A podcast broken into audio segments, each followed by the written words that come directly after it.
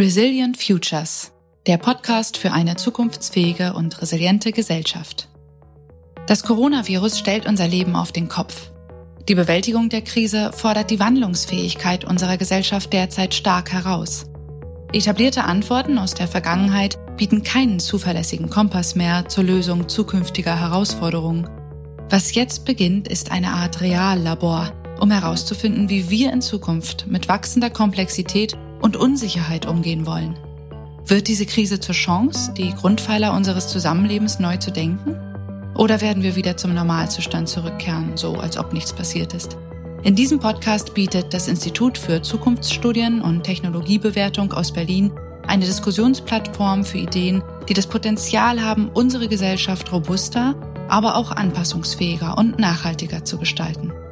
Denn genau darum geht es bei Resilienz nämlich um die Zukunftsfähigkeit gegenüber unvorhergesehenen Ereignissen und die Kunst leichtfüßig und souverän mit stetigem Wandel umzugehen.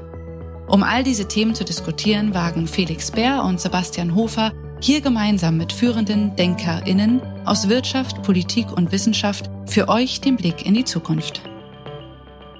Herzlich willkommen zu einer neuen Folge von Resilient Futures. Mein Name ist Felix Bär. Und mein Name ist Sebastian Hofer. In unserem letzten Gespräch mit Bernhard Kovac vom World Food Program Innovation Accelerator haben wir ausführlich das Thema Innovation und Krisenbewältigung im globalen Süden besprochen. Daran wollen wir dieses Mal anknüpfen und diese anwendungsorientierte Perspektive mit einer systemischen Betrachtungsweise auf das Zwischenspiel von Digitalisierung, Nachhaltigkeit und Entwicklungspolitik ergänzen. Dabei geht es also um folgende Fragen. Welche Auswirkungen hat Corona auf die Digitalisierung im globalen Süden? Welche Chancen und Risiken ergeben sich aus der digitalen Transformation für eine nachhaltige und resiliente Entwicklung? Und wie kann dieser Umbruch gerecht und umweltfreundlich gestaltet werden? Diesen Fragen gehen wir zusammen mit Kerstin Fritsche, der Forschungsleiterin für Digitalisierung am Institut für Zukunftsstudien und Technologiebewertung, auf den Grund.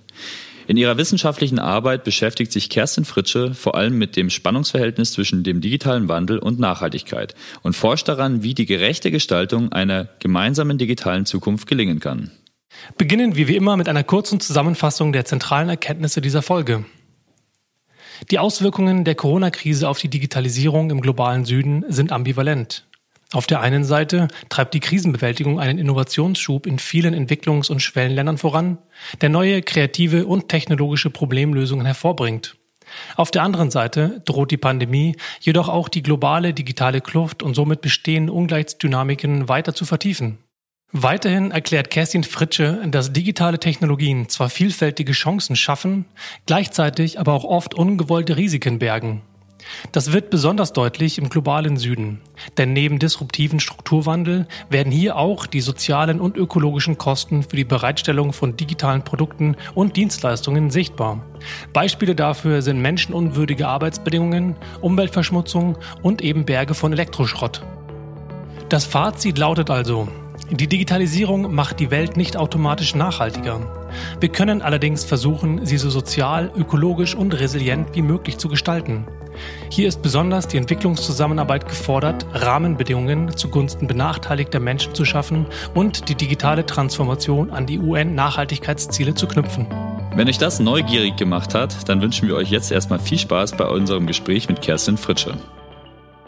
Hallo Kerstin, freut uns sehr, dass du heute dabei bist. Ja, hallo Felix, hallo Sebastian. Ich freue mich auch, dass ich mit euch heute diskutieren darf. Ja, herzlich willkommen auf meiner Seite. Kerstin, wir arbeiten ja beide am Institut für Zukunftsstudien und Technologiebewertung und haben da ja schon oft hinter den Kulissen auch über das Thema Resilienz, Digitalisierung, globaler Süden gesprochen. Deshalb freut es uns natürlich besonders, dass wir uns heute mal hier auf etwas offiziellerer Plattform darüber unterhalten können. Und äh, wie viele andere Arbeitsbereiche ist ja auch die Forschung nicht ganz äh, unbeeinflusst geblieben von der Corona-Krise. Und bevor wir mit dem Thema richtig anfangen, würde mich erstmal interessieren, wie aus deiner Perspektive sich denn das Arbeiten als Forscherin in der Corona-Zeit geändert hat. Ja, also zum einen ging es natürlich vielen Wissenschaftlerinnen und Wissenschaftlern genauso wie auch vielen anderen Arbeitnehmern in der Corona-Krise, dass sie äh, zurückgeworfen worden sind auf das Homeoffice und viel von zu Hause arbeiten. Gerade für Menschen wie mich, die zu internationalen Themen arbeiten, kommt dann allerdings noch die Schwierigkeit hinzu, dass wir teilweise eingeschränkt sind in Reisen oder sehr stark auch eingeschränkt in, sind in Reisen, dass Feldforschungsaufenthalte abgesagt werden. Und das führt natürlich auch dazu, dass ein Stück weit ähm, ja, Wissenslücken entstehen, dass auch ähm, vielleicht mancher Kontakt zu lokalen Partnern auch abreißt, ähm, weil er sich auch von der anderen Seite her nicht so leicht auf das Digitale verlegen lässt, gerade wenn man an Infrastrukturen dort denkt oder ähm, ja andere Schwierigkeiten, die die Menschen natürlich dann auch in den Ländern sich gegenüber sehen. Das heißt, es ist nicht unbedingt einfacher geworden, aber klar findet man da auch einen äh, Weg drum herum und ähm, trifft sich dann doch online, auch wenn es vielleicht ein paar Wochen später dann ist. Also alles in allem ist da eine Betroffenheit da, aber auch ein großer Wille, mit dieser, dieser Krise und den Schwierigkeiten umzugehen und trotzdem weiterzuarbeiten, weil gerade jetzt ist ja auch eine sehr spannende Phase für Wissenschaftlerinnen und Wissenschaftler. Es tun sich unglaublich viele neue Fragestellungen auf, Herausforderungen. Ähm, Corona, die ganze Situation wird ja oft als ein Reallabor auch beschrieben und klar juckt es uns da auch in den Fingern, dieses Reallabor zu nutzen und zu forschen. Und mir scheint auch, dass die Wahrnehmung von Wissenschaft sich durch die Corona-Krise ein bisschen geändert hat. Man sieht ja plötzlich Wissenschaftlerinnen ähm, in jeglichen Formaten, Social Media, ähm, Talkshows und eben auch Podcasts. Ähm, glaubst du, dass die Rolle von Wissenschaft nachhaltig beeinflusst sein wird nach der Corona-Krise auch? Also wird es zu einem anderen Verständnis vielleicht von Wissenschaft kommen? Das wird sich zeigen. Im Moment ist es vielleicht noch zu früh zu sagen, wie sich das Verständnis von Wissenschaft in der Gesellschaft langfristig auch ändern wird. Meine Hoffnung wäre allerdings, dass in der Tat die Rolle der Wissenschaft als ein ja auch gesellschaftlicher Akteur ähm, stärker und auch kritisch diskutiert wird. Das findet ja auch heute schon statt. Also gerade mit Blick beispielsweise auf Statistiken, die veröffentlicht werden zu Corona-Fallzahlen in Deutschland, aber auch anderswo. Ich finde, das sind alles sehr wichtige Debatten, die auch ähm, Bewusstsein schaffen bei der Bevölkerung für den Umgang mit Daten, für den Umgang mit wissenschaftlichen Analysen und dass sich heute natürlich gerade in Zeiten von Fake News eine ganz wichtige Fähigkeit ähm, für Menschen, um, um Informationen aus dem digitalen Raum auch einordnen zu können, dass sie so ein gewisses Hintergrundwissen haben. Und ähm, der Eindruck besteht ja oft, dass es in den letzten Jahren nicht ausreichend vermittelt worden ist, ähm, gerade auch mit Blick auf digitale Bildung. Und so gesehen wäre meine Hoffnung, dass wenn etwas Gutes von der Corona-Krise bleibt im Bereich ähm, der Kommunikation zwischen Wissenschaft und Gesellschaft, dass dann ähm, ja die, die Fähigkeiten und die Befähigung der Gesellschaft zum kritischen Auseinandersetzung mit der Wissenschaft auch gestärkt wird. Dann lass uns doch direkt mal einsteigen in das Thema und zwar von einer recht hohen Flughöhe kommend. Ähm, Achim Steiner, der Leiter des UN-Entwicklungsprogrammes, hat im April in einem Zeitinterview gesagt, dass der Shutdown wahrscheinlich oder womöglich hunderte Millionen Menschen ähm, in die Armut zurückwerfen würde und ähm, ein Jahrzehnt an Entwicklungsfortschritt verloren sein könnte. Deswegen zunächst eine Eingangsfrage an dich. Wie beobachtest du die Krise in den letzten Monaten und sind diese Warnungen eingetreten? Diese Warnungen ähm, sind, sind zum Teil schon äh, eingetreten in dem Sinne, dass sich die sehr harschen Konsequenzen auf die wirtschaftliche und soziale Entwicklung vieler Länder im globalen Süden natürlich jetzt schon manifestieren. Ähm, es geht da ähm, beispielsweise darum, dass, dass äh, die Schuldenkrise der, der Staaten im globalen Süden sich vertieft, ähm, dass natürlich Investitionen, die auch vorher schon not, notwendig gewesen sind, sei es in den Gesundheitssektor, in den Bildungssektor, in andere auch wirtschaftliche Bereiche hinten angestellt werden müssen, jetzt um die akute Krise zu bekämpfen. All das sind natürlich Faktoren, die jetzt zu ohnehin äh, oft sehr schwierigen wirtschaftlichen und sozialen Lagen in den Ländern des globalen Südens hinzukommen. Ob das jetzt ein Jahrzehnt an Entwicklungsfortschritt oder zwei Jahrzehnte sind, ich glaube, dafür ist es noch zu früh, das zu beurteilen. Weil man ja auch festgestellt hat, dass beispielsweise mit Blick auf die die Entwicklung der Fallzahlen in vielen ähm, Ländern des globalen Südens, gerade auch mit Blick auf Afrika, die wirklich verheerenden Prognosen, die es am Anfang der Corona-Pandemie gegeben hat, nicht eingetreten sind und das auch bei vielen zu Verwunderung geführt hat. Jetzt ist natürlich ähm, das etwas komplett anderes äh, als die äh, als die wirtschaftlichen Folgen. Und ich denke in der Tat, da wird sich erst langfristig zeigen, wie stark diese sich manifestieren werden. Aber da kann natürlich auch gegengesteuert werden. Und das wird ja auch ähm, teilweise. Also es wurde relativ früh auch schon in der Krise vom Internationalen Währungsfonds, von Weltbank, von UN-Organisationen angeregt, dass die afrikanischen Länder ähm, Erleichterungen bekommen in Bezug auf ihren Schuldendienst gegenüber äh, multilateralen, äh, bilateralen, aber auch privaten Kreditgebern. Also all das sind natürlich Faktoren, die dann auch beeinflussen können, wie stark diese wirtschaftliche Krise für die Länder ausfällt. Nichtsdestotrotz, alles in allem ähm, gehe ich auch davon aus, dass es für die Länder eine enorme Bürde sein wird auf viele Jahre hinweg. Jetzt hatten wir in dem Gespräch vor dir mit Bernhard Kovac vom World Food Program gesprochen, auch eine UN-Organisation. Du hattest die UN gerade schon angesprochen. Ähm, dort haben wir ja über das Thema tendenziell multiple Krisen und eher Innovation gesprochen als Möglichkeit, damit umzugehen. Wir wollen heute ganz gern ein bisschen scharf stellen, eher auf das, auf das Thema Digitalisierung zum einen, aber natürlich auch um das, auf das Thema, wie verschiedene Länder mit der Krise umgehen. Und deswegen vielleicht auch vorweg nochmal, du hattest ja gerade schon äh, Afrika erwähnt als einen großen Kontinent. Gibt es vielleicht ähm, Beispiele, Gibt es Unterschiede, wie wir anhand derer wir sehen können, wie verschiedene Länder mit äh, eben Covid-19 umgegangen sind in den letzten Monaten im globalen Süden?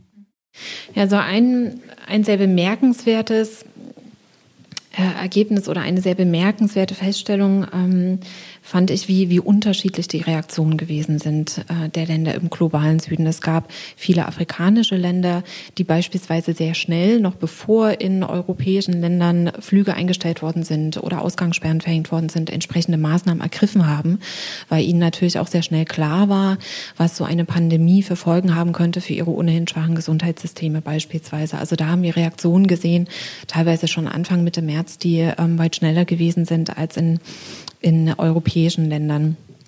Äh, sehr unterschiedlich, auch damit in Zusammenhang ist natürlich, wie die Krise auch wahrgenommen worden sind. Also es gibt viele Länder, Brasilien, ähm, Bolsonaros Brasilien vor allem ist dann natürlich ein Paradebeispiel dafür, dass die Problemwahrnehmung dieser Pandemie ähm, eine ganz andere war als in beschriebenen afrikanischen Ländern, wo relativ schnell auch äh, gesehen worden ist und erkannt worden ist, dass schnelles Handeln notwendig ist. Also da gibt es sehr, sehr, sehr große Unterschiede. Ähm, wenn man jetzt nicht nur auf die Reaktionen schaut, sondern auch darauf, äh, wie, wie die Betroffenheit oder die Vulnerabilität ist, auch da hat man natürlich große Unterschiede.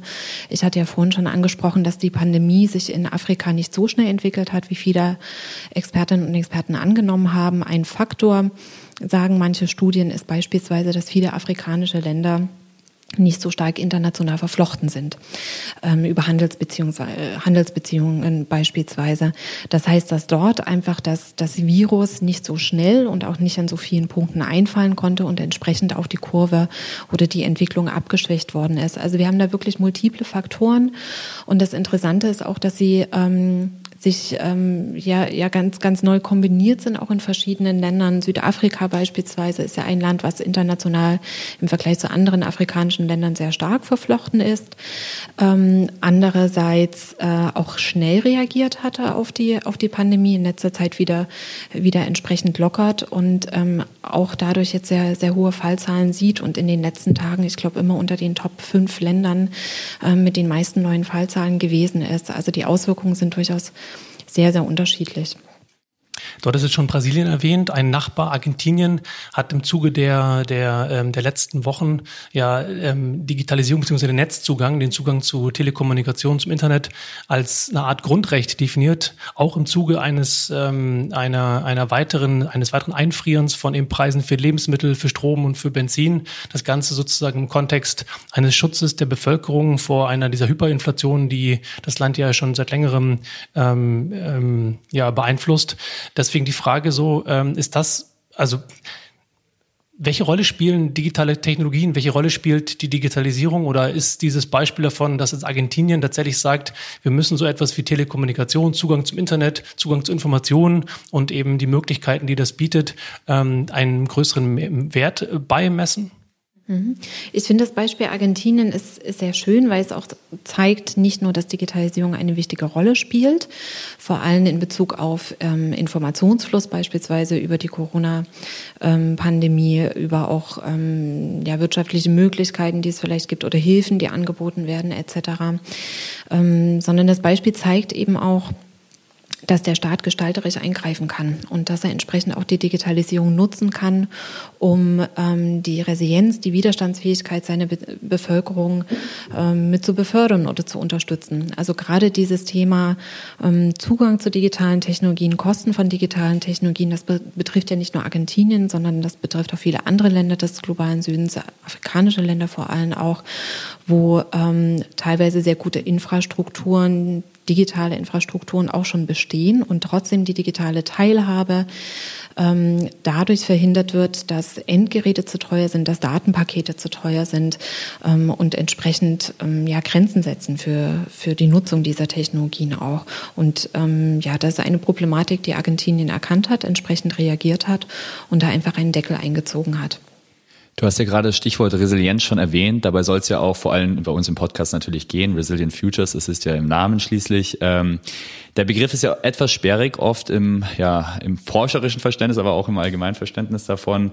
Ähm, wie kann man denn diese Krisenfestigkeit im globalen Süden jetzt während der Corona-Krise festmachen? Du hast schon einige Faktoren benannt, aber wenn man noch mal ein bisschen rauszoomt, was bedeutet denn überhaupt Resilienz im Umgang mit Corona? Oder vielleicht noch ganz allgemein sogar? Ja, das ist eine wichtige Frage. Also das Thema Resilienz hat für die Länder des globalen Südens natürlich eine ganz, ähm, ganz zentrale Bedeutung. Also Resilienz ähm, kann ja sehr unterschiedlich verstanden werden als Krisenfestigkeit, als Zukunftsfestigkeit, aber auch ähm, man kann Resilienz relativ breit auslegen als ähm, Krisen oder ja, Krisenfestigkeit oder Unverwundbarkeit gegen einer ganzen Reihe von Schocks, sei es Gesundheitskrisen, sei es wirtschaftliche Schocks, ähm, politische Instabilitäten etc. Man kann Resilienz allerdings auch enger beziehen und ähm, das, das hilft meistens auch, äh, Resilienzfaktoren besser zu erfassen, wenn man sich auf ein spezifisches Störereignis konzentriert, wie beispielsweise jetzt die Pandemie oder auch ähm, wie man es bei der globalen Wirtschaftskrise 2008, 2009 ähm, ähm, getan hat. Ähm, ja, für die Länder des globalen Südens ist jetzt ähm, natürlich die Corona-Pandemie nochmal eine zusätzliche Bürde vor dem Hintergrund ähm, sehr, sehr umfassender Vulnerabilitäten, die ohnehin schon bestehen. Auch darüber haben wir ja schon gesprochen.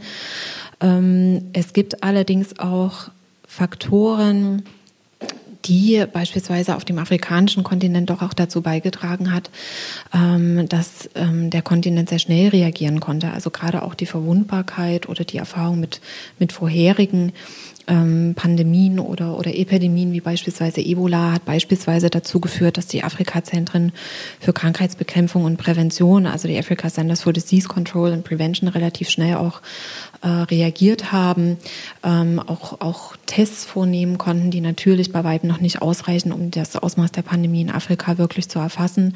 Aber nichtsdestotrotz hier gab es Strukturen, die ein schnelleres Reagieren auch möglich gemacht haben, auch ein großes Bewusstsein für Gesundheitsfragen.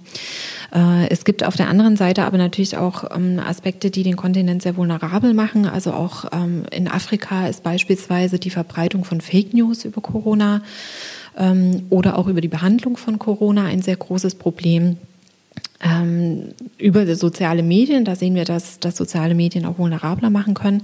Aber gleichzeitig hat sich auch schon zu Beginn der Corona-Pandemie die Zivilgesellschaft aktiviert und auch da Plattformen entgegengestellt, die informiert haben über die Corona-Pandemie, über die Gesundheitsgefahren, die damit in Verbindung stehen. Also wir sehen, Digitalisierung ähm, ist da zum einen ein Vulnerabilitätsfaktor, es ist allerdings auch ein Stück weit ein Resilienzfaktor, das heißt sehr, sehr ambivalent.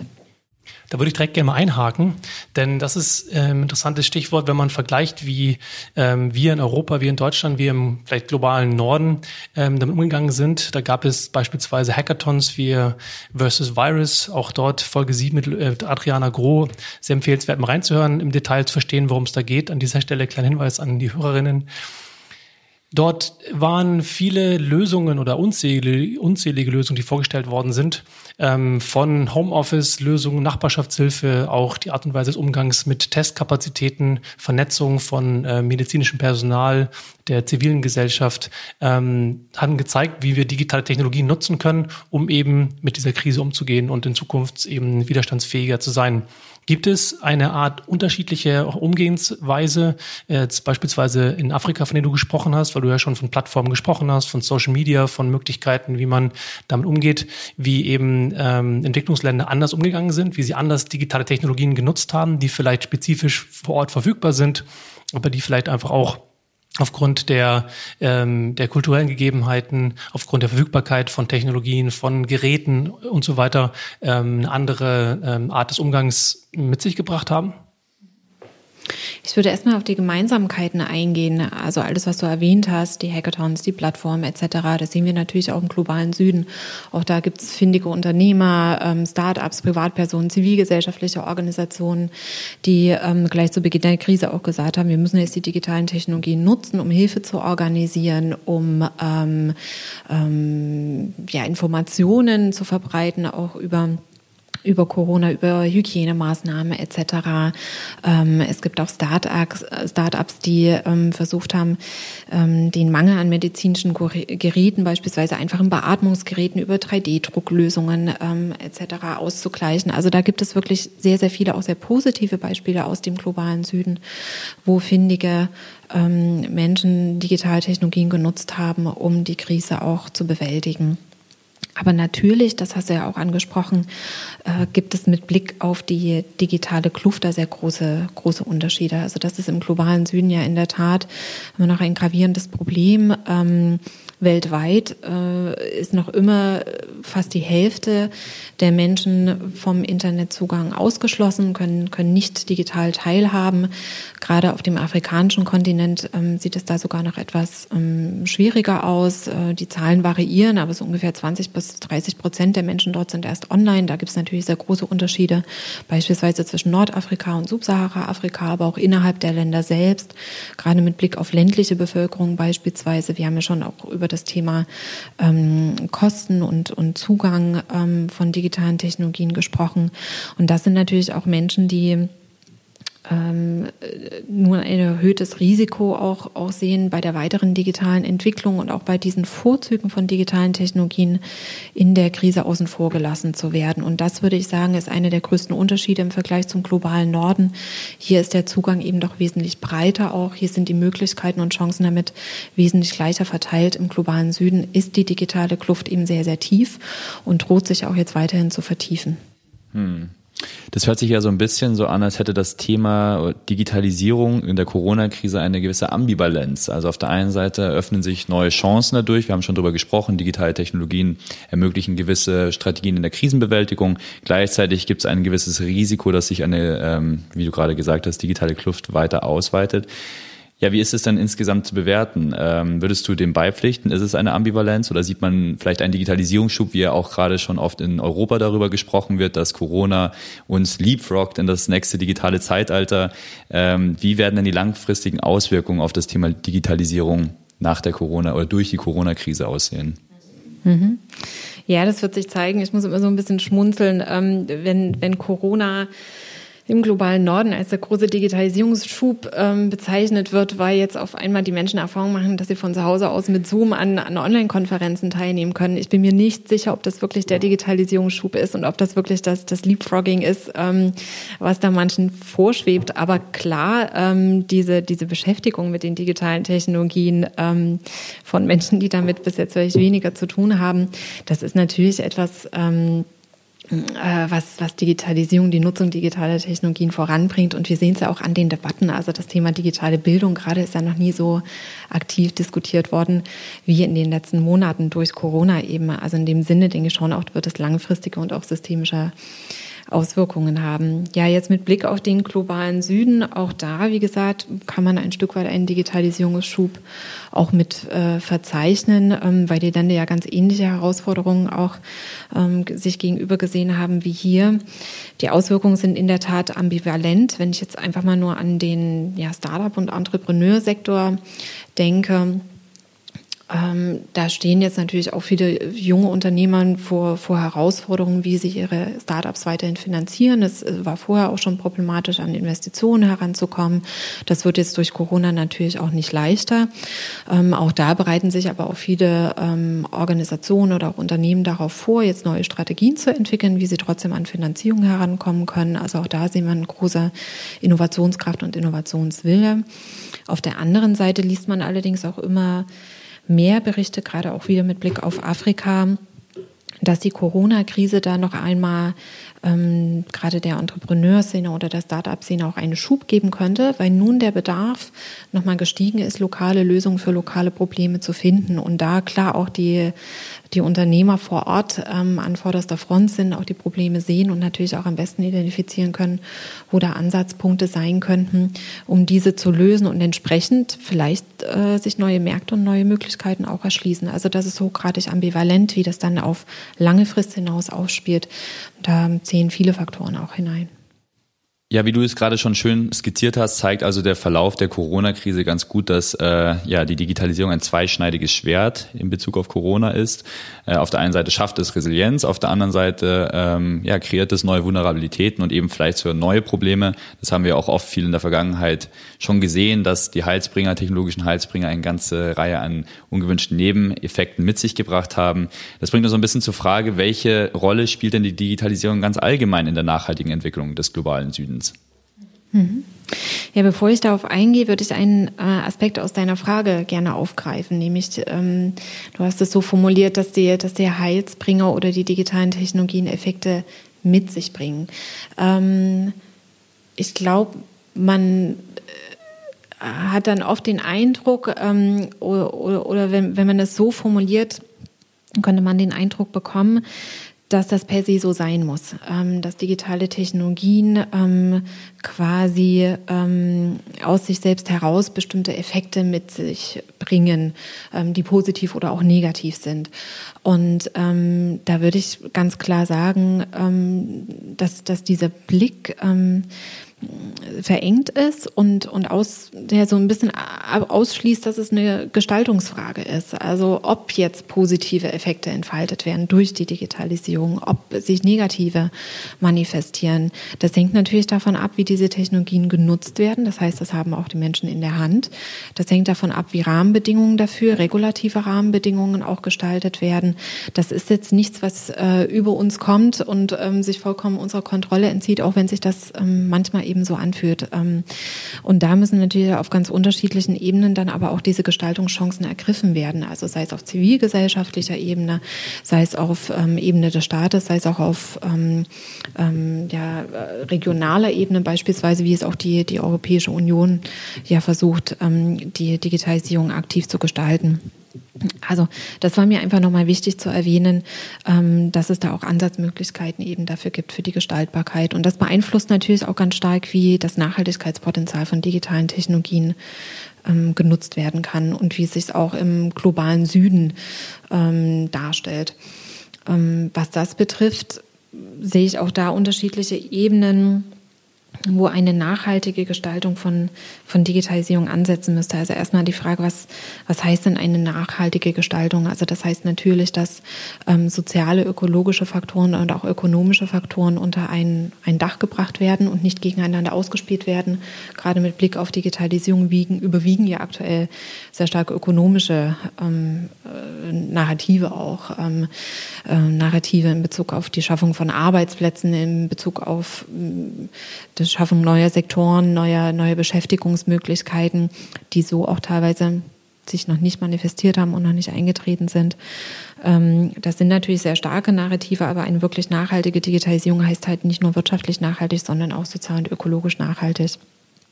Und ähm, ich glaube, es ist auch wichtig und es wird manchmal hinten runter ähm, gelassen oder, oder fällt hinten runter bei Nachhaltigkeitsdefinitionen in Bezug auf Digitalisierung, ist, dass man über die sozial-ökologische und ökonomische hinausblickt und eine zeitliche Dimension dem Ganzen noch mit beimisst. Das heißt, es muss nicht nur jetzt sozial-ökologisch und ökonomisch nachhaltig sein, sondern auch noch in 20, 30 Jahren, das heißt für zukünftige Generationen. Und da spielen auch viele Regulierungsaspekte mit hinein, ähm, beispielsweise in Bezug auf die Nutzung von Daten, also Regulationen, die da heute getroffen werden, die werden ganz klar die Zukunftschancen zukünftiger Generationen auch mit beeinflussen. Das heißt, da braucht es einen wirklich systemischen, integrierten und auch zukunftsgerichteten Ansatz. Für den globalen Süden heißt das zum einen, dass äh, es Chancengleichheit braucht, ähm, auf der Ebene von Individuen, aber auch von, von Gruppen der Gesellschaft. Es braucht da einen, einen sicheren Raum für Menschen, sich im Digitalen zu bewegen. Das hat sehr viel natürlich auch mit Schutz von Privatsphäre und mit Datenschutz zu tun. Ähm, es braucht Teilhabemöglichkeiten, die ausgestaltet werden müssen. Ähm, die auch von, von den Staaten entsprechend ausgestaltet werden können. Ein gutes Beispiel dafür ist der Startup Act aus Tunesien, der vor einigen Jahren lanciert worden ist. Ähm, Tunesien ist ja ein Land mit sehr großen ökonomischen Schwierigkeiten. Auch da besteht große Hoffnung, dass das neue Unternehmertum helfen kann, diesen Schwierigkeiten zu begegnen. Weshalb ein, ein Gesetz lanciert worden ist, das jungen Unternehmern eben helfen soll, äh, sich da auch ähm, ja, in gewisse Risikolagen zu begeben, äh, indem sie einfach sagen, wir gründen ein neues Unternehmen. Und das Gesetz soll ihnen diese soll ihren Mut bestärken und auch ihre Risikobereitschaft beispielsweise dadurch bestärken, dass Angestellte aus dem öffentlichen Dienst, aber auch aus privaten Unternehmen ein Rückkehrrecht haben in ihren Job. Also die können ein Jahr beispielsweise versuchen, ihr Startup zu gründen. Wenn das nicht klappt, haben sie ein Rückkehrrecht. Also das sind also so Möglichkeiten, ähm, wie äh, der Staat gestalterisch auch wirken kann. Kerstin, du hast gerade von dem, dem, dem Begriff der Chancengleichheit gesprochen, auch einer nachhaltigen, ähm, nachhaltigen Entwicklung nachhaltigen Befähigung.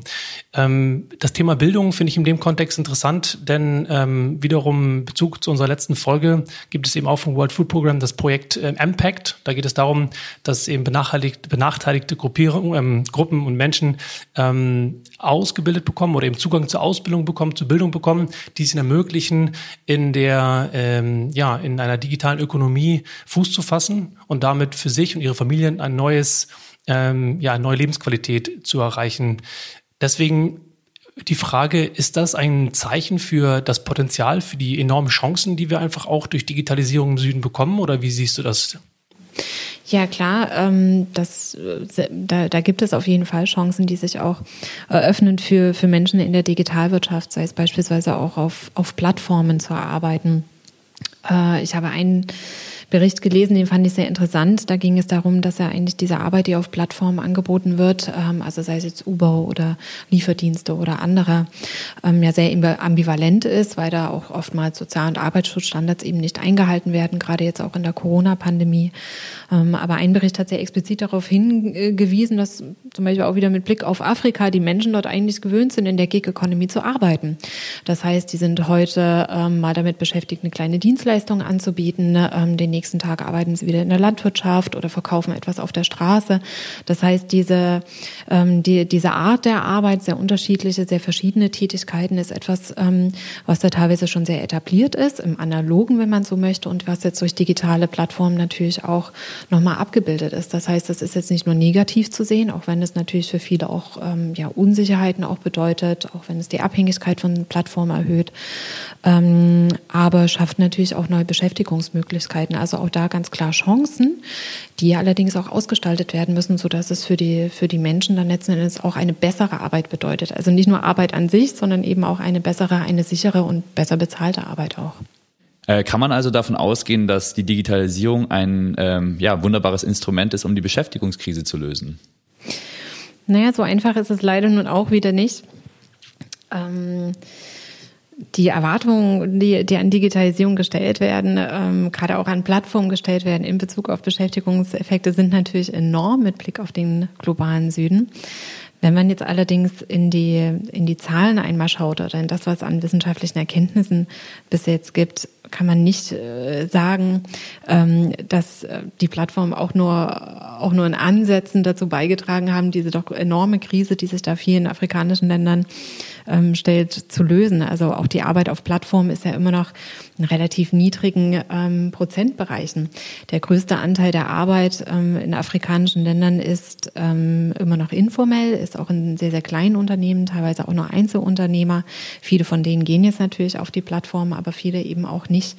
Und es bleibt nach wie vor der Bedarf, mehrere ähm, äh, 100 Millionen Arbeitsplätze zu schaffen für die sehr jungen Bevölkerung der afrikanischen Länder. Man muss sich das ja nur mal vorstellen. Afrika, das ist ein Kontinent mit ungefähr 1,2 Milliarden Menschen.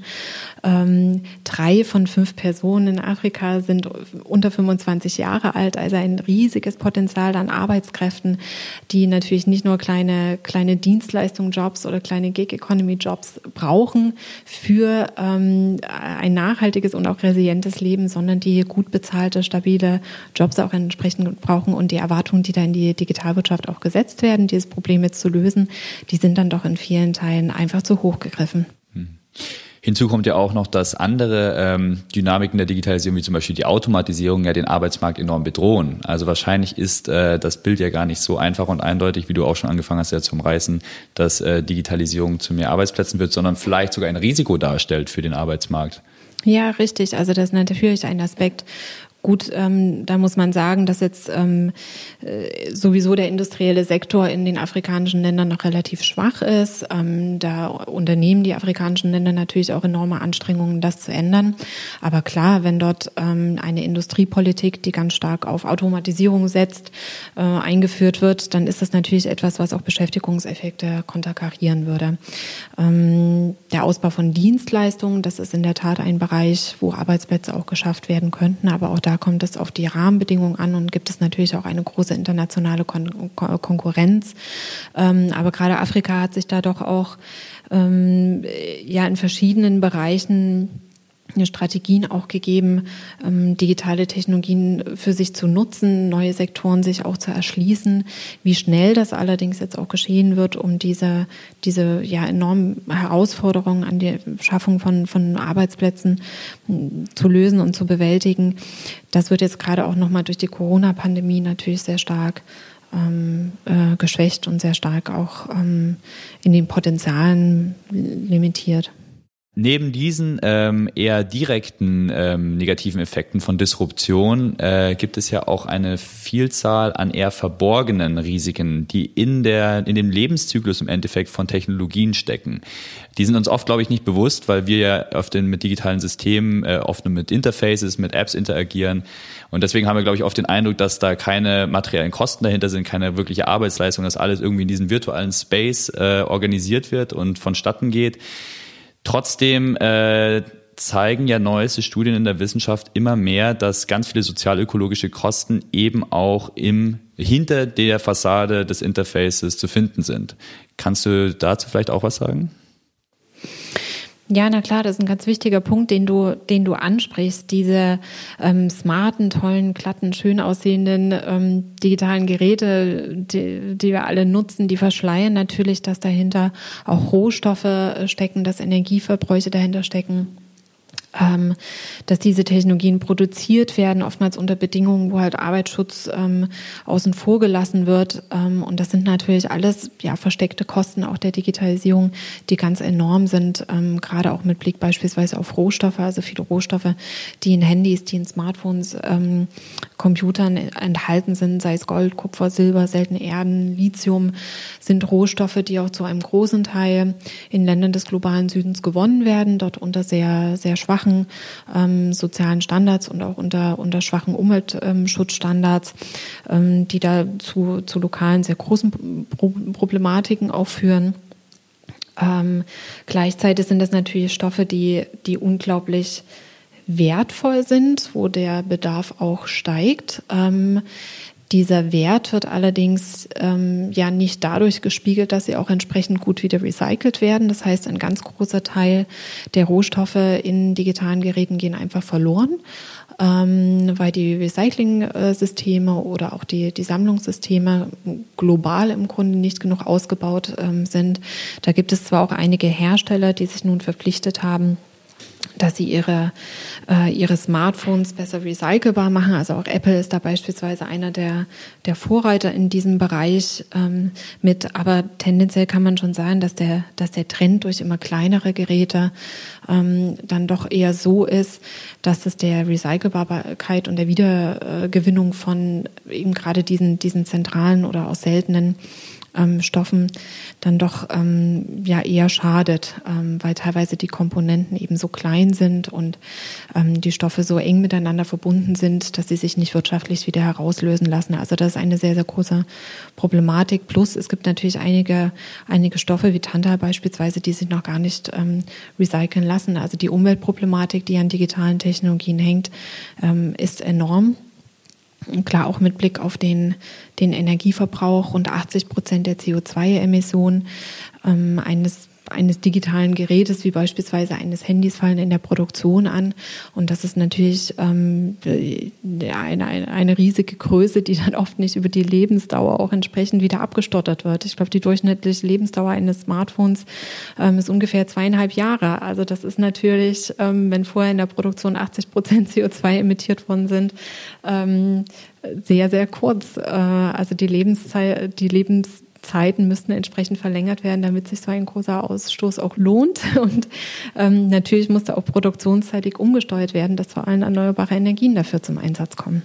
Und das wirkt natürlich dann in doppelter Weise auf den globalen Süden gerade zurück, weil diese Länder dort natürlich auch im besonderen Maße vom Klimawandel und den negativen Effekten beeinflusst sind. Ja, genau, richtig. Ähm, jetzt hast du ein paar ökologische Konsequenzen geschildert. Vorhin in deiner Erläuterung zum Thema Nachhaltigkeit hast du ja auch schon äh, äh richtigerweise darauf gepocht, dass man eben sich auch die sozialen Aspekte besonders anschauen sollte. Welche sozialen verborgenen Kosten liegen denn hinter diesen digitalen Technologien? Mhm. Da gibt es natürlich verschiedenste. Also ein Beispiel, was mir sofort einfällt, ähm, ist das Content Moderation. Das heißt, dass Menschen beispielsweise in Ländern wie, wie den Philippinen, das gibt es aber auch in Berlin, äh, eben den, den toxischen Content, die toxischen Inhalte aus Social Media Streams herausfiltern. Das sind teilweise brutalste Gewaltdarstellungen und dieses Herausfiltern solcher Inhalte bürdet diesen Menschen natürlich sehr hohe psychische Belastungen auf, ähm, für die sie teilweise ganz gut bezahlt werden. Also das sind oftmals auch höher bezahltere Jobs, gerade in Ländern des globalen Südens, aber ähm, bei denen sie oftmals auch damit alleingelassen werden, damit umzugehen. Also es gibt ja verschiedene Studien, die sich auch beschäftigen mit diesem Content Moderation und ähm, eine Erkenntnis ist, dass diese Jobs oftmals nicht sehr lange gemacht werden. Also das ist auf gar keinen Fall nachhaltig und das ist natürlich natürlich etwas, was der, der Nutzer von Social Media Plattformen nicht sieht, was ihm im Grunde alles verborgen bleibt und was er ja auch nicht sehen soll, um das positive Erlebnis der Plattform nicht zu schmälern. Also das ist ein, eine ganz ähm, ja, massiv verborgene Industrie, die im Grunde dahinter steckt, um das, ähm, das Wohlfühlerlebnis mit digitalen Technologien nicht zu schmälern und das auf Kosten allerdings von Menschen in ähm, prekären Verhältnissen und in schwächeren Positionen auch ihre Interessen durchzusetzen. Da gibt es einen da gibt es an der Stelle auch eine tolle Filmempfehlung, nämlich The Cleaners. Das ist eine Dokumentation, die das wirklich das Thema ganz toll beleuchtet äh, und eben auch äh, die ganzen Probleme darstellt und zum Beispiel eben, was ihr gerade schon erwähnt, zeigt, dass äh, viele dieser Content Moderators unter posttraumatischen Belastungsstörungen sogar leiden und dass es eine erhöhte Suizidrate gibt. Also wirklich unter widrigsten Arbeitsbedingungen im Endeffekt unsere sozialen Medienplattformen aufräumen und das natürlich ein riesiges Problem ist, was auch in Zukunft adressiert werden sollte. Ähm, das bringt mich so ein bisschen zu der Frage auch, äh, wenn wir uns das Thema Digitalisierung anschauen, das hast du auch schon vorher erwähnt, hören wir oft einen sehr starken Chancennarrativ. Ähm, das betrifft auch den globalen Süden oft. Ne? Die Digitalisierung äh, wird den globalen Süden in die Zukunft katapultieren etc. etc. Teilst du denn diese Beobachtung und äh, warum ist das so? Warum bleiben oft Risiken im Verborgenen in diesen Narrativen? Mhm. Ja, also ich teile diese Beobachtung auf jeden Fall. Das kenne ich aus meiner eigenen Feldforschung dass die Chancen natürlich viel stärker betont werden als mögliche Risiken oder Herausforderungen. Ich finde, das ist auch ein Stück weit verständlich. Das ist natürlich ein, ein neues Feld ähm, mit, mit hochdynamischen Entwicklungen, wo ähm, sich viele, gerade auch staatliche Akteure im globalen Süden, jetzt auch den Zugang nicht dadurch verbauen wollen, dass sie erst einmal überlegen, was denn alles dabei schiefgehen kann, sondern ganz im Gegenteil, also auch im Sinne einer, einer nachholenden Entwicklung sind natürlich viele staatliche Akteure auch da daran interessiert, auf diese, diese Züge, auf diese Trends mit aufzuspringen und das auch für sich zu nutzen, um ihre Entwicklungsproblematiken auch äh, in den Griff zu bekommen. Wir haben ja vorhin über Beschäftigungseffekte schon gesprochen, ähm, auch den Abkehr von, von ähm, der zu hohen Abhängigkeit von, vom Rohstoffsektor beispielsweise. Das ist ja auch ein Thema für den globalen Süden dass die Ökonomien da teilweise sehr, sehr einseitig aufgestellt sind. Und natürlich ist das verständlich, dass dann auch in den digitalen Sektor große Hoffnungen gesetzt werden oder auch in, in die digitale Transformation. Also in dem Sinne ist es auf jeden Fall nachvollziehbar. Ähm, es erscheint mir trotzdem, trotzdem zu verengt.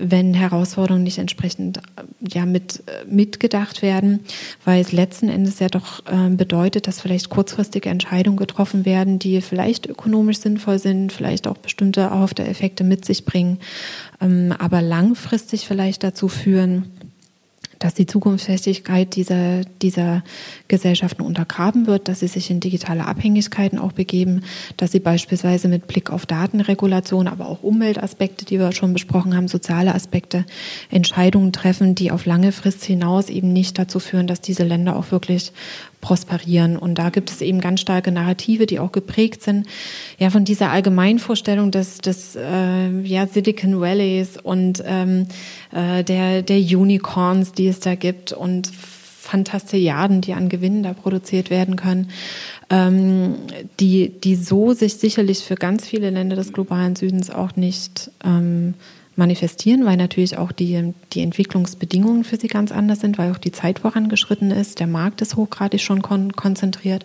Das heißt, wenn man jetzt nur diesem Narrativ folgt und dieser Vorstellung folgt und nicht versucht, ein eigenes Narrativ dafür für sich zu finden und eigene Ansätze zu finden, also wirklich auch lokal, ein, eine, eine lokale, ein, eine global südtypische Herangehensweise auch an diese digitalen Technologien und Chancen und Herausforderungen zu finden, ähm, verengen, verengen sich Handlungsspielräume für, für die Länder auf lange Frist hinaus.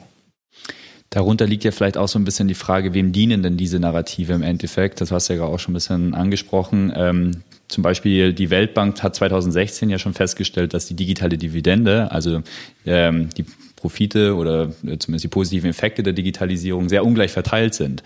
Und zwar zwischen Norden und Süden besonders stark. Und dass der globale Norden, besonders natürlich große Tech-Giganten im Silicon Valley, aber auch in China äh, zunehmend, besonders zu den Profiteuren gehören. Ähm, wie siehst du denn diese Ungleichheitsdynamiken gerade, dass die den Status quo der Digitalisierung im globalen Süden prägen?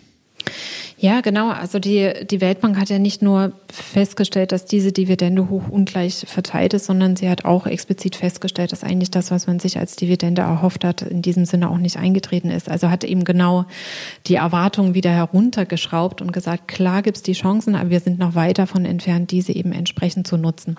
Und da gibt's natürlich sehr, sehr viele Faktoren, die das auch limitieren für die Länder des globalen Südens. Beispielsweise, dass es auch gerade auf internationaler Ebene, auf Welthandelsebene eben ähm, ja sehr freie Regulationen dazu gibt, wie mit ähm, elektronischen Übertragungen, mit elektronischen Gütern umgegangen wird. Und das sind alles Regelungen, die dann doch eher den, den großen Playern in die Hände spielen und die Länder des globalen Südens teilweise eben nicht befähigen, ihre eigene Digitalwirtschaften zu schützen oder auch entsprechend aufzubauen. Also all das sind Aspekte, die da, die da mit hereinspielen und die auch ähm, Ungleichheiten weiter, weiter vertiefen, weil das Gefälle natürlich entsprechend nicht ähm, behoben wird, sondern eher noch verstärkt wird. Hm. Äh, manche sprechen ja davon, dass äh, digitale Daten ja eine Art von Rohöl des 21. Jahrhunderts sind, auch wenn diese Metapher ja etwas hinkt. Ähm, sieht man da auch ähnliche Ausbeutungsdynamiken, vielleicht um es mal krass zu formulieren, ähm, wie mit Ressourcen in der Vergangenheit auch eben ja mit digitalen Assets gerade im, im, im Verhältnis von Norden und Süden? Mhm. Ja, also ich äh, auf jeden Fall die Metapher, du hast schon angesprochen, die die hinkt zwar an manchen ähm, Stellen, ist aber auch gar nicht so schlecht, weil sie natürlich wieder zeigt, dass es da einen Rohstoff, einen Motor für eine wirtschaftliche Entwicklung gibt ähm, und dass ähm, die, die, die Benefits, die Gewinne allerdings äh, eben wieder großen Playern auch im globalen Norden eben zufließen. Ich glaube, der große Unterschied ist allerdings, dass ähm, doch auch mit, mit klugen Strategien auch Länder des globalen Südens ihre eigenen Datenschätze auch selber heben können. Und viele Länder versuchen das ja in der Tat auch und ähm, setzen sich da auch aktiv dafür ein. Also ähm, gerade auch Südafrika oder auch Indien sind äh, zwei Länder, die da ein sehr hohes Bewusstsein dafür haben, ähm, weil es natürlich auch ein bisschen größere Länder sind, gerade Indien, ähm, was sie da an, an Datenschatz auch haben, auch da gibt es problematische Entwicklungen natürlich, weil so ein Datenschatz natürlich auch sehr verantwortungsvoll ähm, gehandelt werden muss. Da muss darauf geachtet werden, dass es keine Leaks gibt, dass die Daten nicht verkauft werden, dass die Daten sicher und vertrauensvoll behandelt werden. Ähm, aber nichtsdestotrotz, natürlich äh, ist der globale Süden für die, die großen Player mit Blick auf die Daten ein, ein riesiges Spielfeld, gerade auch, ähm, gerade auch in Afrika. Da gibt es auch verschiedene ähm, ja auch wirtschaftliche Verbindungen beispielsweise von, von China ähm, mit Simbabwe beispielsweise, wo Daten dann eben genutzt werden, die in Simbabwe generiert werden, um KIs in China zu trainieren.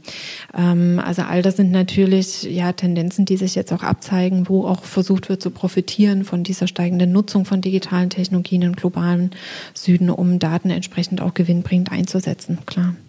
Zusammenfassend kann man also so ein bisschen sagen, dass Digitalisierung bei Weitem kein Automatismus für mehr Nachhaltigkeit und Resilienz ist. Äh, sowohl auf der einen Seite sehen wir gerade, dass es eine, ein Brandbeschleuniger sogar sein kann für gewisse Probleme. Auf der anderen Seite natürlich gewisse Potenziale hat. Und wie du das ja eingangs schon gesagt hattest, hat es alles mit den Gestaltungsmöglichkeiten zu tun. Und das wirft natürlich die Frage auf, welche Digitalisierung brauchen wir und wollen wir auch in Zukunft, ähm, um mehr globale Gerechtigkeit im Endeffekt äh, ähm, herzustellen. Ähm, wenn du, das ist eine etwas kreative Frage vielleicht und eine etwas äh, idealistische, aber wenn du Bin ich gespannt. die Chance hättest, äh, eine Utopie sozusagen etwas zu skizzieren, wie sollte dann die Digitalisierung in, sagen wir mal, zehn Jahren aussehen, damit sie hoffentlich mehr globale Gerechtigkeit eben auch hervorbringt?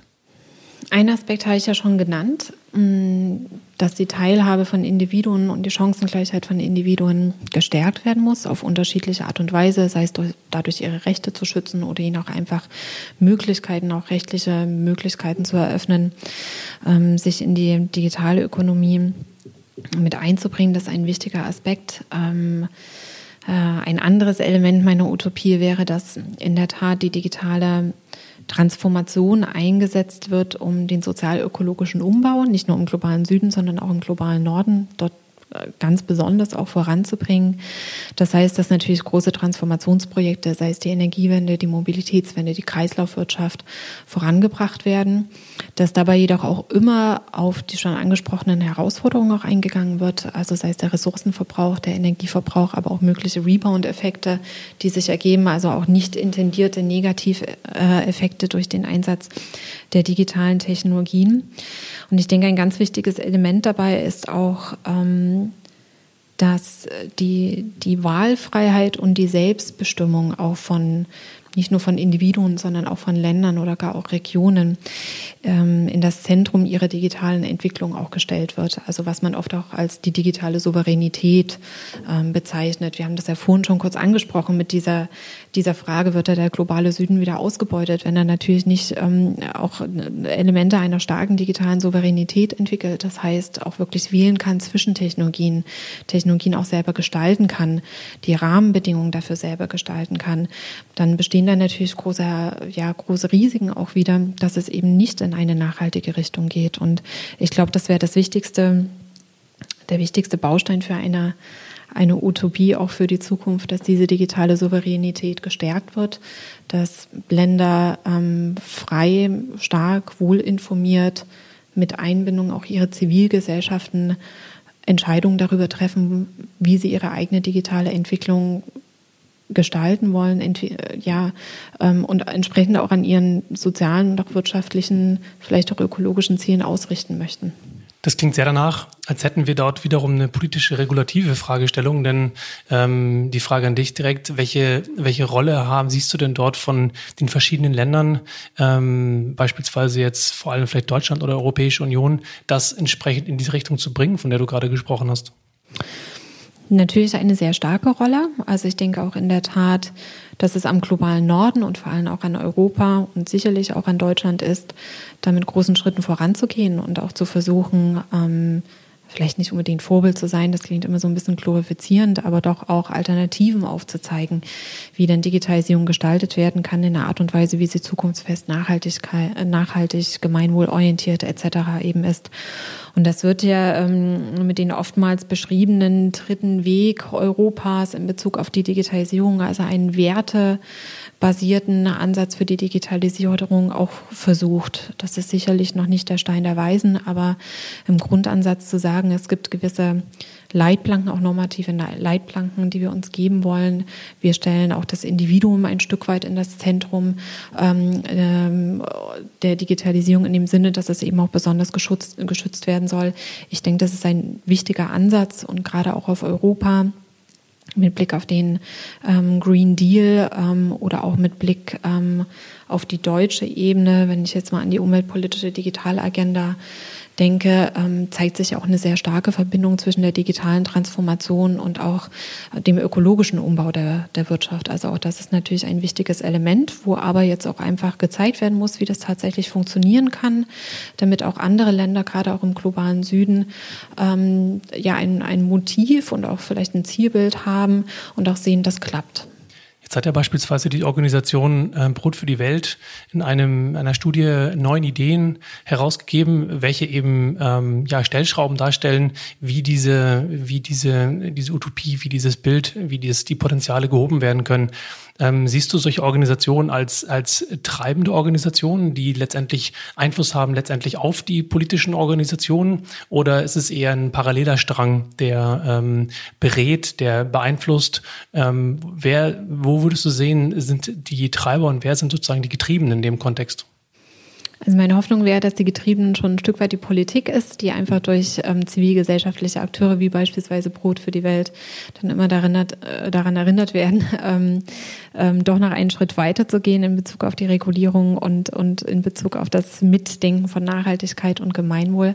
Als solchen Organisationen kommt natürlich eine ganz wichtige Rolle zu, also gerade auch Brot für die Welt ähm, oder, oder auch anderen die das Thema globale Gerechtigkeit auch und Digitalisierung gerade auch in Deutschland ganz stark auf die Agenda mitgesetzt haben. Und sie machen ja in dem Sinne nicht nur Agenda-Setting, sondern sie verfügen ja auch über ein breites Netzwerk an äh, Akteuren im globalen Süden, mit denen sie im Austausch stehen, wo dann auch ähm, gemeinsame Interessen äh, formuliert werden können oder Herausforderungen auch identifiziert und beschrieben werden können.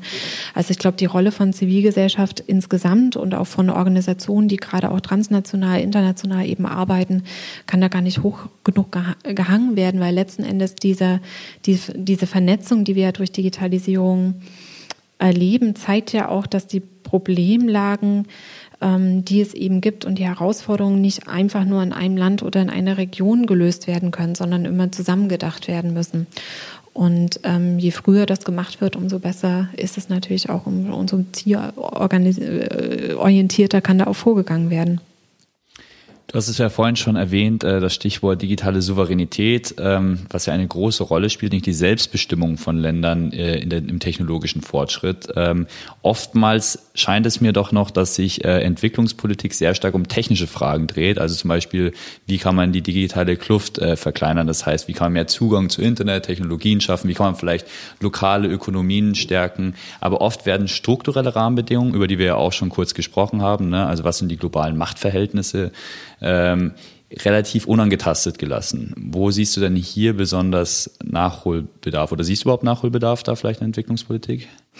Ja, klar, auf jeden Fall. Also dieses Bewusstsein dafür, dass es strukturelle, tiefgreifende und auch geopolitische ähm, Effekte und, und, und Strukturen gibt, die einer nachhaltigen und gerechten Digitalisierung auch entgegenstehen. Also dass, äh, dass das mit beachtet und mitgedacht werden muss, ähm, das ist fast schon eine Grundvoraussetzung, um das Problem auch erstmal wirklich zu erkennen und zu schauen, wo da Ansatzpunkte liegen können. Allerdings ähm, mag diese Frage für die Entwicklungszusammenarbeit oder für eine nationale Entwicklungspolitik vielleicht sogar auch äh, fast ein Stück weit zu groß sein. Ähm, äh, du hast ja darauf verwiesen, dass die Entwicklungszusammenarbeit ähm, oftmals eher Zukunftsfragen ähm, adressiert. Ähm, ich würde jetzt nicht sagen, dass das nur ein rein technischer Aspekt ist, sondern da geht es ja ganz stark auch um darum, sozioökonomische Rahmenbedingungen, Bildung etc. Ähm, zu gestalten und auf den Weg zu bringen. Ähm, die Entwicklungszusammenarbeit arbeitet sich ja quasi seit, seit Jahrzehnten auch an der Verbesserung von Rahmenbedingungen ab, äh, auch mit Blick auf Good Governance, mit Blick auf ganz unterschiedliche Sektoren, sei es Bildung, Gesundheit. Die spielen natürlich auch alle damit herein, ähm, digitale Chancen wahrnehmen zu können. Also jemand, der nicht, nicht gesund ist, der ähm, dessen Ernährungssicherheit gefährdet ist oder sehr, sehr gering ist, ähm, der steht natürlich bei der Nutzung digitaler Chancen hinten an. Und entsprechend sind es Rahmenbedingungen, die auch angegangen werden müssen und auch weiterhin angegangen werden sollten von der Entwicklungszusammenarbeit. Aber in der Tat, also die Debatte auch stärker darauf zu fokussieren, was es denn für grundlegende systemische ähm, Ungleichheiten auch gibt, global, die nun auch einer gerechten Digitalisierung entgegenstehen. Ähm, das ist immens wichtig. Es gibt da ähm, sage ich mal, zarte Ansätze schon auf internationaler Ebene, ähm, so unter dem, dem Begriff der, der Internet Governance. Ähm, da hat die UN vor zwei Jahren einen neuen Prozess lanciert, um sich damit auseinanderzusetzen, ähm, wie Internet Governance strukturiert werden soll. Das ist im Moment ein Feld, was ähm, auf sehr unterschiedliche Stakeholdergruppen verteilt ist, ein sogenannter Multi-Stakeholder-Ansatz. Da hat man allerdings festgestellt, dass man erstens nicht so richtig zu ähm, ja zu Lösungen kommt, die dann auch wirklich ähm, systemisch tragfähig sind, dass viele Fragestellungen auch einfach zu groß äh, ähm, sind, um gelöst zu werden und alles in, in allem ähm, die Herausforderungen, die sich durch die Digitalisierung Stellen nach dem aktuellen, ähm, nach dem aktuellen System nicht adäquat adressiert werden können. Das heißt, da findet schon ein Umdenken statt. Da sieht man schon ganz klar auch, dass es Regelungsbedarf gibt oder Kooperationsbedarf. Vielleicht ist das sogar das bessere Wort. Ähm, es, Regelung ähm, kommt ja oftmals erst nach der Kooperation auch.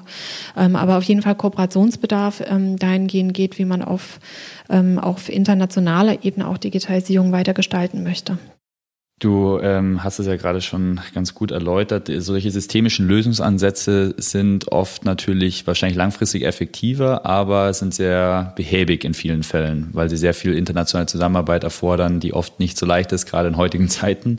Ähm, auf der anderen Seite könnte man natürlich auch die Frage stellen, was können wir als ähm, Konsumenten im Westen äh, tun, indem wir unsere Lebensstile, unsere Konsumverhalten vielleicht anpassen, um äh, ja einen positiven Effekt auf die Digitalisierung, nicht nur auf die wirtschaftliche Entwicklung, auf die Digitalisierung auch im globalen Süden zu haben. Ähm, du hast ja schon vorhin erwähnt, ne, also viele ähm, Technologien verbrauchen zum Beispiel wahnsinnig viele Ressourcen, die zu ähm, ökologischen und sozialen Problemen im Süden führen. Also müssen wir vielleicht unsere, unsere ähm, Gewohnheit, jedes Jahr ein neues Smartphone zu äh, kaufen, ablegen in Zukunft? Auf jeden Fall.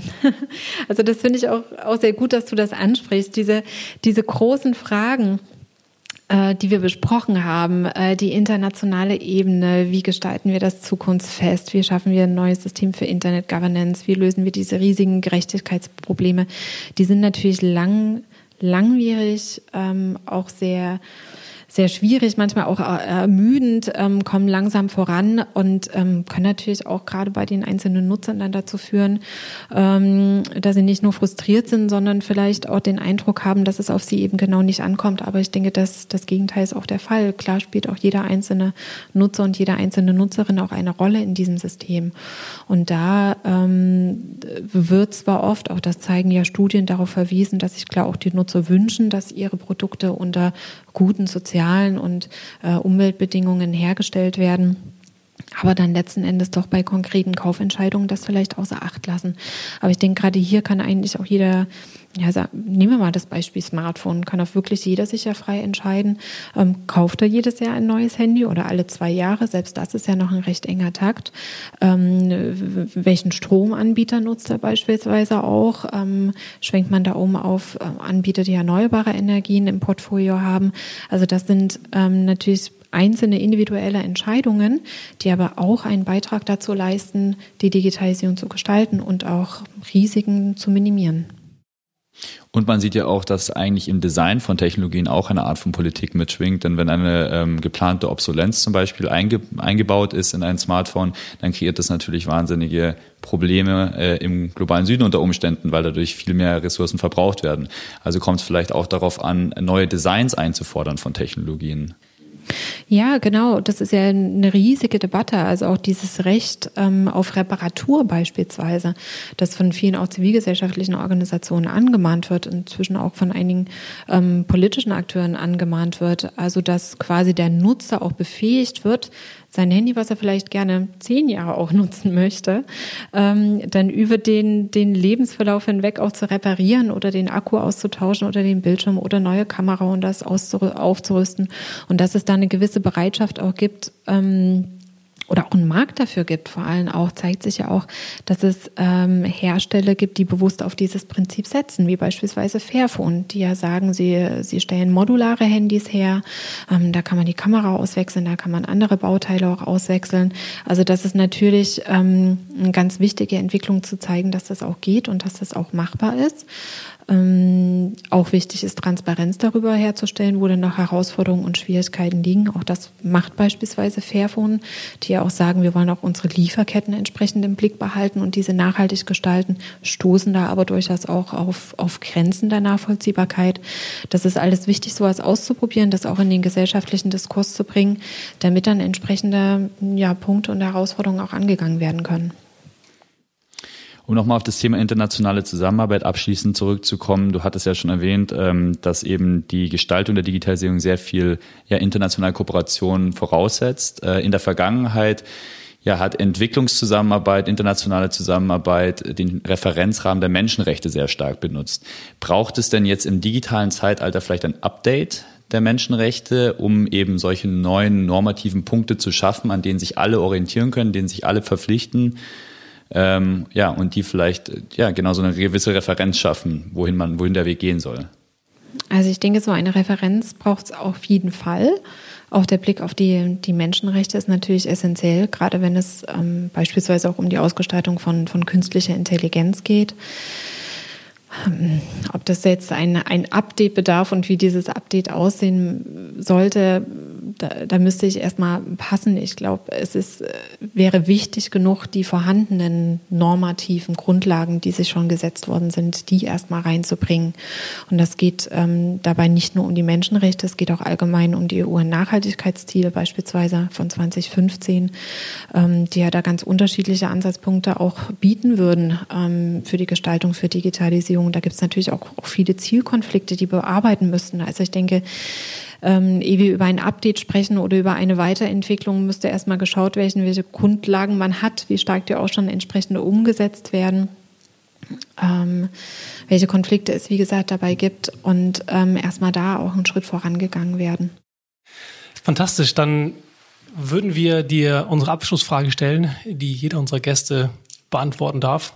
Und zwar fragen wir ganz gerne nach, wenn es eine Entwicklung aus der Corona-Pandemie in den letzten Monaten gab, idealerweise eine positive. Welche würdest du ganz gerne beibehalten? Welche wäre das?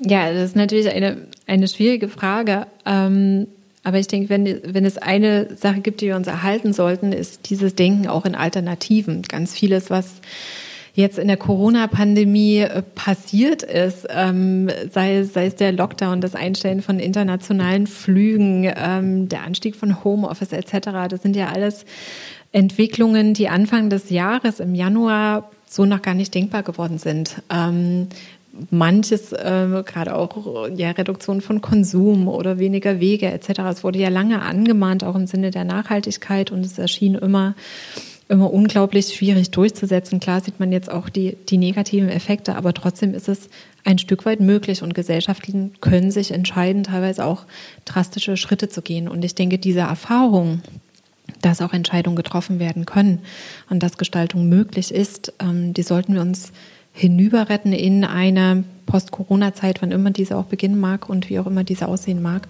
Und dann diese gestalterische Kraft und diesen Mut auch dafür einsetzen, ja, unsere gesellschaftlichen Ziele, Nachhaltigkeit, Gemeinwohl aktiver voranzubringen und sich nicht mehr so sehr zu sorgen, sondern wirklich auch zu machen. Herzlichen Dank für die schöne Antwort und auch vielen Dank für das ähm, Gespräch mit einer sehr differenzierten und äh, wissenschaftlich fundierten ja, Blickweise auf das ganze Thema. Ich glaube, das ist sehr gut, das äh, so mal so auf die Art und Weise nochmal zu kontextualisieren. Und äh, ja, vielen Dank von meiner Seite. Ja, danke euch auch für das Gespräch. Vielen Dank. Vielen herzlichen Dank fürs Zuhören. Wenn euch die Folge gefallen hat, dann freuen wir uns sehr über eure Unterstützung. Am einfachsten geht das, wenn ihr in eurer Podcast-App auf Abonnieren klickt und natürlich auch mit ein paar Sternchen und einem Kommentar bei Apple Podcasts. Außerdem freuen wir uns, wenn ihr diesen Podcast fleißig weiterempfehlt. Und natürlich, wenn ihr Gästevorschläge oder Fragen oder auch Kommentare habt, dann immer her damit per E-Mail an podcast at resilientfutures.de. Ein großes Dankeschön geht außerdem an dieser Stelle raus an Max Pless von Audioboutique für diese schöne Musik. Das war's für heute mit Resilient Futures. Bleibt gesund und passt auf euch auf und hoffentlich bis zum nächsten Mal.